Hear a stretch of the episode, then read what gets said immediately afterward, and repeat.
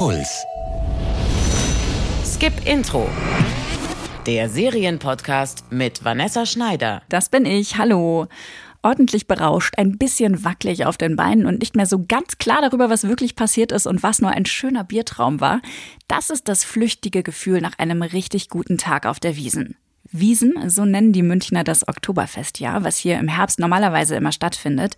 Dieses Jahr fällt es aus und darum ist es auch ganz passend, dass jetzt im ersten eine Serie mit dem Titel Oktoberfest 1900 startet.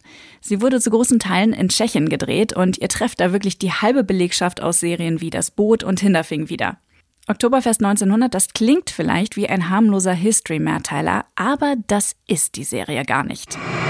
Die Idee ist so naheliegend wie größenwahnsinnig. Anders als bisher sollen nicht nur ein paar hundert, nein, zigtausende Menschen auf dem Oktoberfest im Jahr 1900 in einer großen Halle zusammen dem Bierrausch frönen.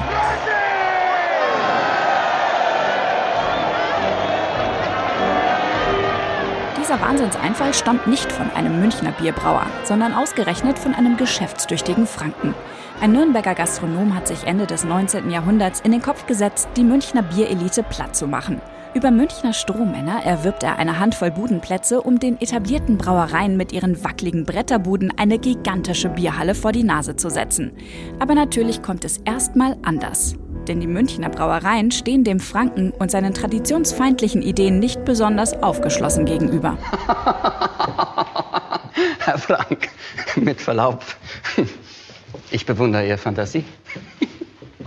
Aber Wirtsbuden von einem solchen Ausmaß auf der Wiesen. Und Sie sind noch nicht einmal ein Münchner Wirt. Das war schon mal die Grundvoraussetzung.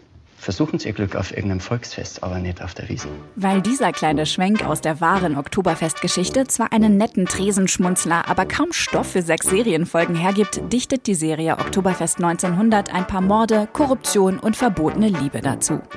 Die Münchner Brauereien werfen den unliebsamen Franken mit seinen Hirngespinsten also erstmal hochkant vor die Tür und provozieren so seine blutige Rache. In alter Wildwestmanier pflastert der Nürnberger Brauer den Weg zu seiner Bierburg mit einigen Leichen. Und dann kommt es, wie es kommen muss. Seine Tochter verliebt sich auf dem Kocherlball in den Sohn der größten Konkurrenz. Romeo und Julia, angeschickert vom Bierdunst. Fräulein Clara, solche Kerle von solchen Festen, das verstehst du nicht. Oh, oh doch. Und wenn ich es richtig verstehe, dann hat er sie längst vergessen. Für Männer ist das eher ein kurzlebiges. Die Serie will das München anno 1900 wieder zum Leben erwecken und ist dabei sehr auf Diversität bedacht, auch wenn die Serie natürlich von zwei konkurrierenden Oktoberfestwirten handelt. Viel interessanter ist da die mit allen Wassern gewaschene Anstandsdame Colina. Sie stellt sich im Laufe der Serie als die heimliche Hauptfigur heraus, die sich vom Biermadel zur Schützenliesel mausert und vor ihrem brutalen Ehemann flieht. Gegen die mauschelnden Männerbünde hat in der Serie keine Frau eine Chance, selbst die schlaueste Wirtin nicht. Ganz zu schweigen von ein paar entführten Samoanern, die in einer der damals sehr beliebten Menschenschauen auf dem Oktoberfest wie exotische Tiere ausgestellt wurden und denen in der Serie natürlich einer der vielen Morde angehängt wird. Leider gelingt es nicht, sie sinnvoll in die Geschichte zu integrieren und ihnen genauso viel Leben einzuhauchen wie den komplexen Frauenfiguren.